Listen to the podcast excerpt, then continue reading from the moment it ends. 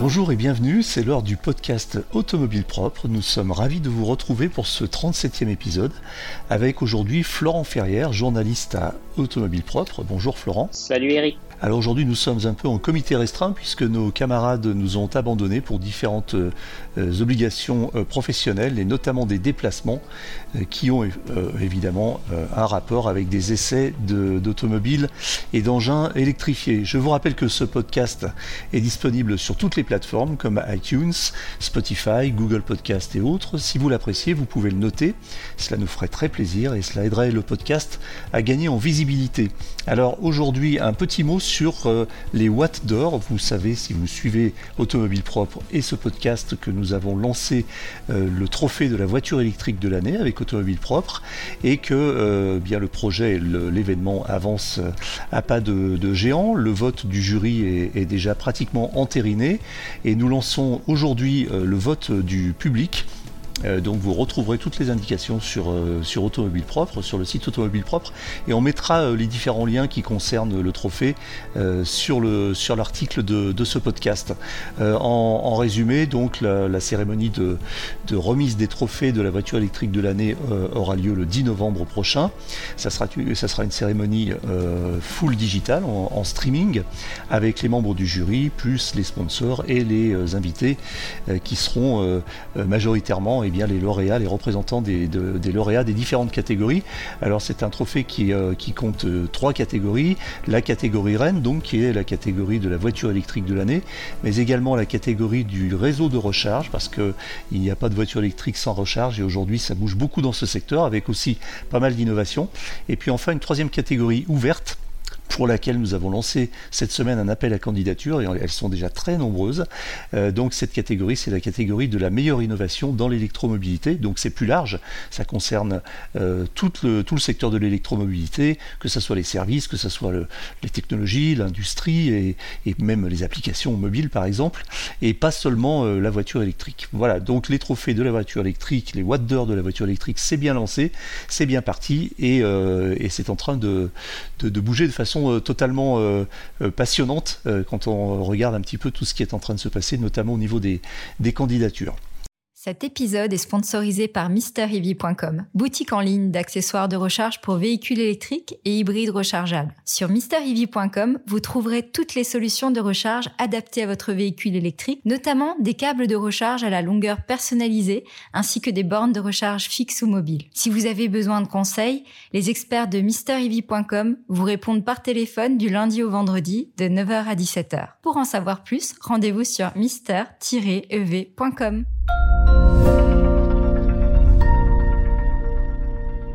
Alors, au sommaire euh, euh, de ce podcast, eh bien, on attaque euh, tout de suite avec un premier sujet sur la Cupra Born. Alors, la Cupra Born, c'est une voiture électrique que vous connaissez probablement, mais qui vient de, se décliner dans une nouvelle version, une nouvelle version qui mise sur un très bon rapport qualité-prix, ou en tout cas un rapport prix-autonomie, avec une batterie plus grande et dans un prix assez contenu, Florent.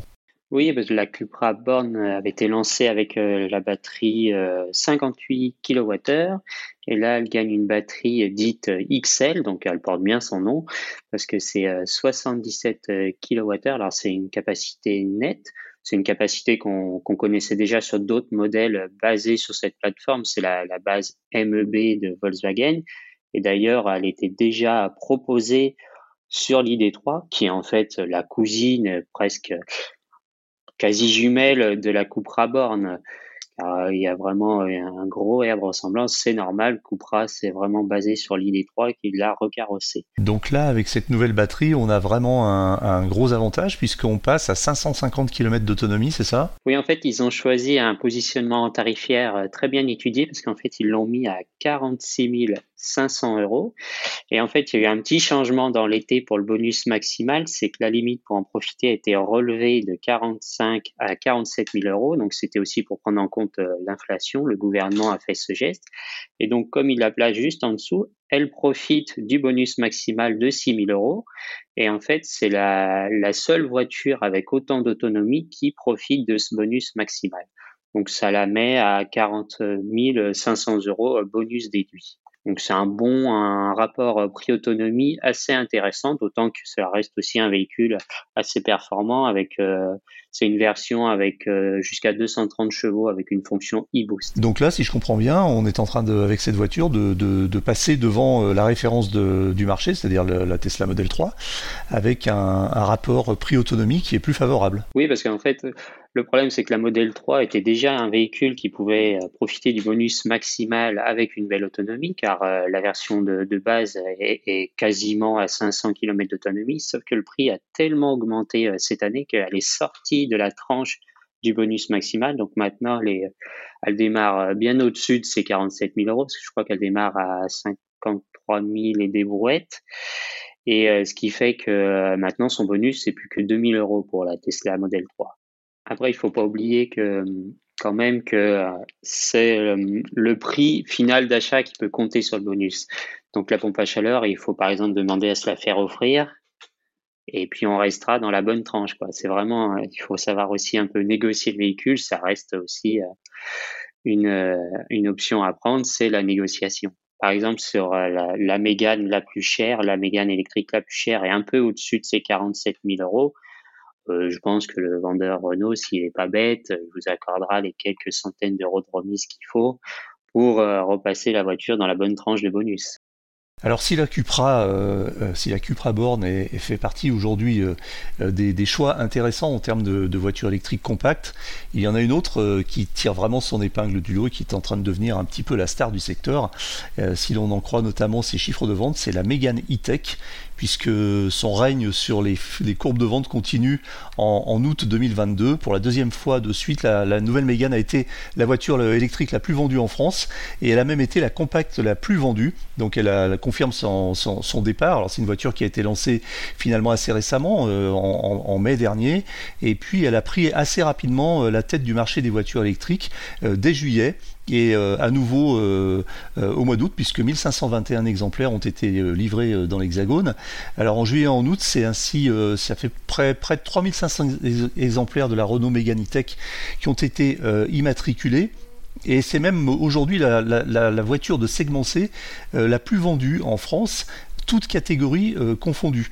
Alors sur, euh, sur le palmarès du, top 10 des ventes, des ventes de voitures électriques euh, sur 2022, bah, la, Renault Mégane qui a été lancée pourtant il y a seulement 3 ou 4 mois est déjà pratiquement en tête avec 6257 exemplaires vendus, en tout cas sur la période pendant laquelle elle a été vendue, ça c'est incontestable. Après, elle, va, elle, va, elle reste encore derrière les stars du secteur qui sont notamment la Peugeot euh, i208, qui est la voiture électrique la plus vendue en France tout simplement en 2022, avec près de 12 000 exemplaires. Et puis la Dacia Spring, euh, avec près de 11 000 exemplaires pour euh, parler des voitures françaises ou en tout cas assimilées comme françaises, même si on sait qu'elles ne sont pas toujours toutes fabriquées en France. et puis il y en a une autre aussi qui, qui dépasse les 11 000 exemplaires, donc qui est en, numéro 2, c'est la Fiat 500, qui, dont le succès ne se dément pas et qui est une voiture qui, aujourd'hui est un petit peu la, vache à lait euh, du groupe Fiat et qui euh, représente, je crois, maintenant euh, pas loin de deux Fiat 500 sur 3 vendus. Et puis, alors, si on regarde un petit peu du côté des autres modèles, la Renault Zoé marque un peu le, pas. Et puis, bah, on a la Tesla Model Y qui commence à, à monter en puissance tranquillement avec 4713 exemplaires et qui est sixième, du classement euh, cumulé des ventes de voitures électriques euh, depuis le début de l'année. Alors, puisque nous sommes dans les constructeurs français, restons-y avec une euh, actu un peu plus insolite, un peu plus iconoclaste, je dirais, et même carrément what the fuck, comme disent nos, nos confrères anglo-saxons. Il s'agit de cette, cette histoire entre Citroën et Polestar. Alors, bah, Citroën n'aime pas trop Polestar parce que Citroën considère que cette marque sino-suédoise détourne son logo et donc Citroën euh, a, pris des mesures contre Polestar, euh, Florent. Oui, parce qu'en fait, Polestar, c'est une marque euh, de Volvo, une marque focalisée sur les véhicules électriques plutôt performants, qui lors de sa création avait prévu un lancement assez rapide en, France, mais n'est toujours pas disponible en France, alors que son modèle, son premier modèle de grande série, c'est une, une berline, a été lancé dès 2020 sur plusieurs marchés euh, européen, ce que Citroën n'a pas aimé le logo de Polestar, parce qu'en fait le logo de Polestar, il est constitué, euh, c'est une étoile formée de deux chevrons qui sont faces, et Citroën, bah, c'est la marque chevron, et donc euh, la marque chevron n'a pas aimé ce logo, et elle est allée carrément aller jusqu'à porter plainte devant la, la, justice française, qui lui a donné raison d'une certaine manière, alors pas sur la contrefaçon de logo, mais sur l'atteinte aux marques c'est-à-dire que Polestar aurait pu profiter d'une certaine manière de la notoriété des chevrons de Citroën. Donc, résultat, Polestar n'avait pas le droit d'afficher son logo en France, donc il ne pouvait pas non plus venir vendre ses véhicules en France. Et après deux ans, apparemment, il y a eu euh, Citroën a aussi essayé de s'attaquer un peu à ça au niveau européen et en échange, Polestar à essayer de s'attaquer à Citroën sur, par exemple, des copies de, de, dessins de jantes. Enfin voilà, on allait vraiment dans, des détails vraiment euh, pointus à la fin, apparemment. Ils sont enfin entendus, ils ont un peu enterré la rage de guerre cet été. Enfin, c'est le monde qui, avait, qui a dévoilé ça il y a quelques jours. Et donc, ce qui fait que c'est bon, Polestar, euh, on le voit déjà, par exemple, on peut aller voir les sites internet de Polestar euh, depuis un ordinateur français, quoi, alors ce qu'on ne pouvait pas faire encore il y a quelques jours. Donc là, on voit déjà qu'il y a du changement. Et ensuite, Polestar va pouvoir venir en France. Alors, quand nous, on a, à Automobile Propre, on a contacté la marque pour savoir s'ils avaient un calendrier. Et malheureusement, la réponse, c'est, euh, pour l'instant, on ne répond pas. Donc, on miserait quand même sur 2023, euh, je pense. Je sens qu'il y a une attente quand même de, certains clients français pour les produits Polestar. On voit, nous, les, les articles consacrés à Polestar, ils marchent toujours très bien. Il y a un vrai intérêt. Il y a un effet de curiosité parce que certains ont pu en croiser euh, cet été sur les routes françaises. Voilà, moi j'ai un ami euh, qui m'a envoyé une photo en disant mais c'est quoi ce, ce, truc quoi? Et voilà, c'est vraiment un véhicule qui c'était donc c'était une 2, la, la berline 2 qui a vraiment, euh, voilà, elle est sortie du lot, elle a attiré son attention en disant c'est quoi ça. Donc je pense que la marque en plus suscite une curiosité. Dans le focus cette semaine, un sujet euh, qui euh, finalement a fait pas mal parler cet été et c'est un YouTuber qui en parle dans Automobile Propre. François Claire est un YouTuber qui est spécialisé dans l'automobile et pas forcément, pas uniquement dans la voiture électrique, même s'il y va de, plus en plus puisque lui-même roule en Tesla.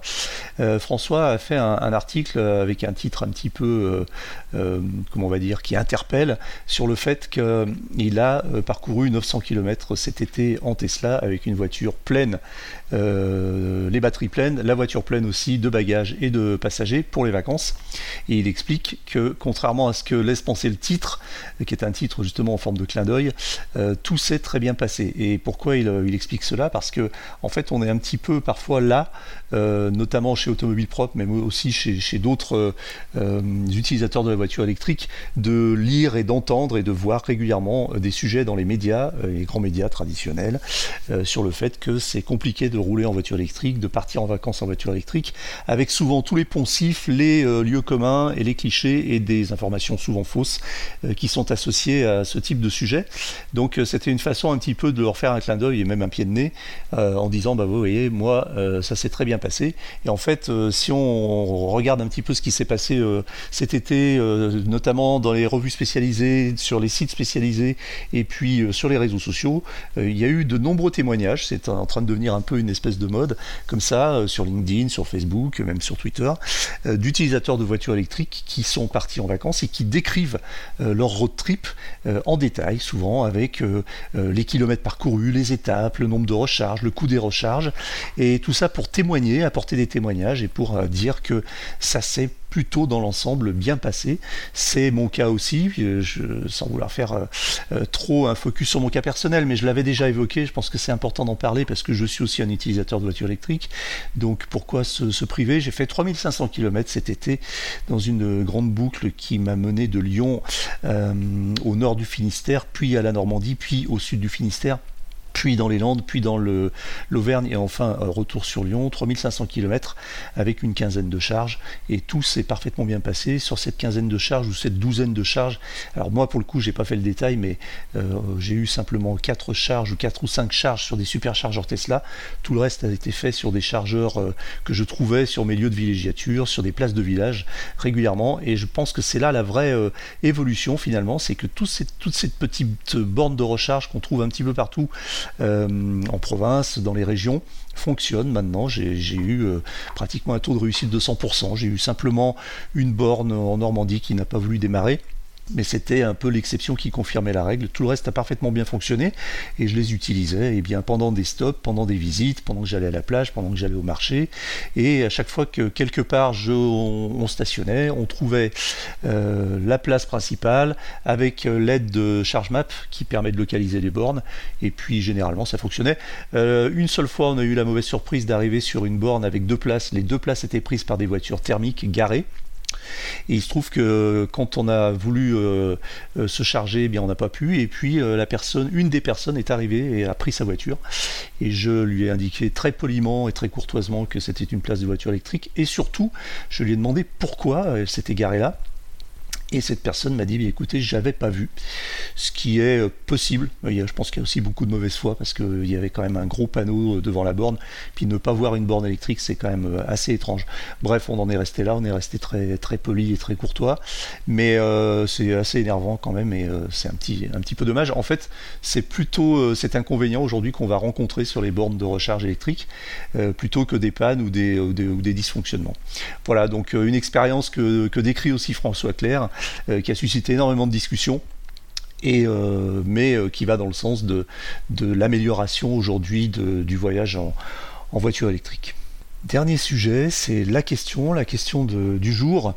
Alors c'est une question brûlante et ça a un rapport direct avec l'actualité euh, l'actualité très préoccupante sur les possibles coupures d'énergie, coupures d'électricité qui pourraient survenir euh, au cours de, l'hiver parce que, parce que ben, un contexte compliqué, l'Ukraine évidemment, mais surtout euh, des centrales nucléaires à l'arrêt qui ne permettent plus de fournir la demande, Florent. Oui, alors bon, finalement ça, ça rejoint un peu le sujet d'avant. La question elle provoque un peu car là aussi c'est peut-être aussi pour un petit peu attiser euh, les anti-véhicules électriques. Car euh, est-ce que vraiment on va recharger librement? C'est on a une crainte qui est sérieuse de blackout. En fait, c'est un sujet qui revient souvent à la rentrée. C'est est-ce qu'on aura assez d'électricité cet hiver? Ça fait plusieurs années que je lis ça, un petit peu aussi pour reprendre un terme que tu as utilisé avant, un côté putaclic.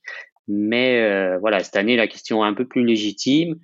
Mais Bon, non, je pense qu'on pourra toujours recharger euh, librement son véhicule euh, à la maison. Alors oui, il y a des craintes sur certaines tranches horaires. On les connaît, c'est le matin, à peu près 6 h 8 h et puis surtout le soir, quand euh, voilà tout le monde rentre chez soi, l'heure de la débauche. Mais le propriétaire de véhicules électriques qui recharge à domicile et une très large majorité des recharges se font à domicile, mais elles se font aussi la nuit. Donc la nuit, il y aura pas, il peut pas y avoir de blackout. Enfin, même s'il peut y avoir aussi euh, des blackouts ciblés euh, en, par quartier pour faire aussi un peu une alternance si vraiment euh, il n'y a pas assez d'électricité pour tous. Et en plein cœur de la nuit, il y a peu de risques.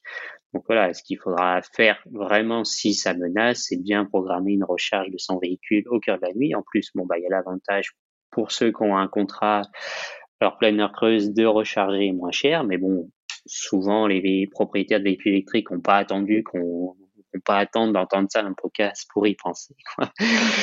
Mais voilà, il n'y aura pas de crainte. Après, il peut y avoir des craintes peut-être sur euh, des bornes de recharge publiques en journée, déjà si bah déjà si le courant est coupé euh, dans le quartier la journée, ou si même des opérateurs euh, décident d'eux-mêmes, voilà, de, de, couper. Ça s'est vu en Chine. Bon bah là c'était pas l'hiver, c'était l'été, mais avec la canicule dans certaines villes où voilà, bah, bah là les bornes étaient à l'arrêt. Et puis on voit aussi en France, et eh ben, euh, je fais le rapprochement avec ce qu'on voit depuis quelques jours, par exemple des piscines qui ferment parce que l'électricité est trop chère. Mais bon, je doute euh, qu'on se retrouve avec des batteries à plat euh, en plein cœur de l'hiver, même si, voilà, il y a un risque, mais qui est vraiment mini, minimal. Voilà, c'est terminé pour aujourd'hui, mais l'actualité de la voiture électrique ne s'arrête jamais. Retrouvez-la heure par heure sur automobilepropre.com. Pensez bien à vous abonner via nos votre plateforme préférée afin de ne rater aucun épisode. N'oubliez pas de noter le podcast sur les plateformes avec euh, des petites étoiles, des, petites, euh, des petits pouces. C'est le meilleur moyen de nous faire euh, connaître et de nous soutenir. N'hésitez pas à en parler autour de vous également. Et puis à nous faire vos retours, remarques et suggestions à l'adresse podcast.automobilepropre.com. Quant à nous, nous vous disons à la semaine prochaine pour un nouveau numéro de Automobile Propre, le podcast. Salut